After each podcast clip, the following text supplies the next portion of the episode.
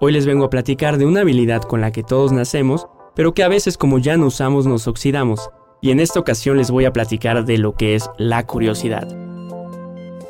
La creatividad es el resultado de dos acciones, pelotear y pajarear. Soy Jim Cervantes y te doy la bienvenida a mi podcast Peloteando y Pajareando.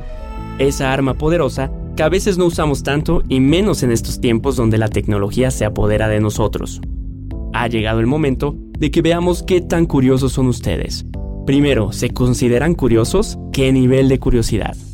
Ok, evaluaremos eso. Les haré tres preguntas de objetos que usan de manera cotidiana para saber para qué sirven. ¿Para qué sirve el orificio que tienen todos los sartenes en su mango? ¿Sí saben? Porque hay candados que tienen un hoyito al lado de la llave. ¿Para qué será? ¿Por qué los jeans, que todos usamos, tienen una bolsita pequeña en el frente, además de la otra bolsa? ¿Saben para qué es? Verifiquen su respuesta en internet y si por algo no supieron o no acertaron, no se sientan mal y digan creo que no soy una persona curiosa, porque la curiosidad es la habilidad que todos tenemos cuando nacemos, pero que después no desarrollamos.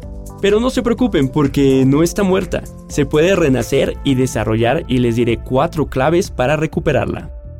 Estar abierto a nuevas ideas. Cuando alguien te propone algo diferente, debes estar abierto a explorarlo. Esto alimenta la curiosidad. No huyas de los problemas.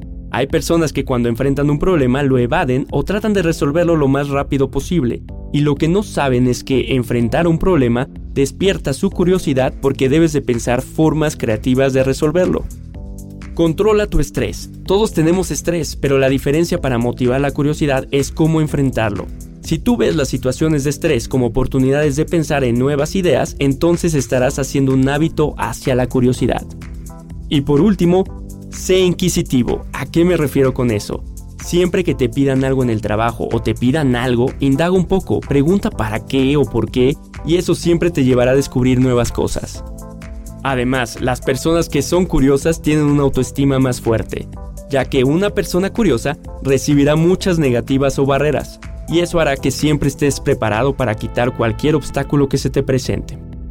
Decía por ahí el buen Albert Einstein, no tengo talentos especiales, solo soy profundamente curioso.